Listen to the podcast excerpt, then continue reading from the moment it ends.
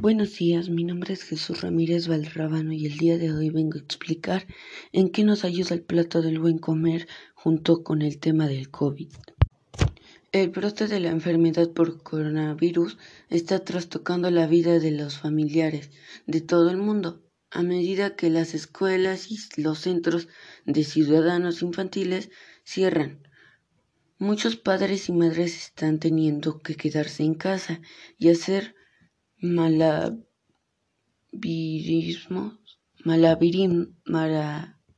malavirismos para cuidar a sus hijos y trabajar a tiempo completo a la vez, que atienden otras responsabilidades. Decir qué hay para cenar puede convertirse en otro reto diario.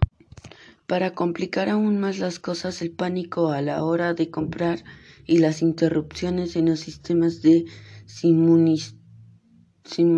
suministro de alimentos pueden dificultar la tarea de encontrar ciertos alimentos. Además, para mucha gente el desempleo y la pérdida de ingresos hacen que comprar alimentos suponga una mayor presión económica.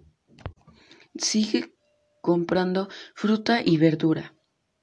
2. Si no encuentras productos frescos, sustitúyelos por alternativas saludables, como los alimentos deshidratados o en conserva.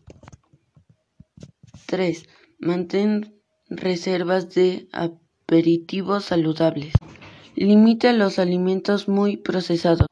Haz que cocinar y comer formen una parte importante y divertida de la rutina familiar. Esto es todo por el momento, me despido. Adiós.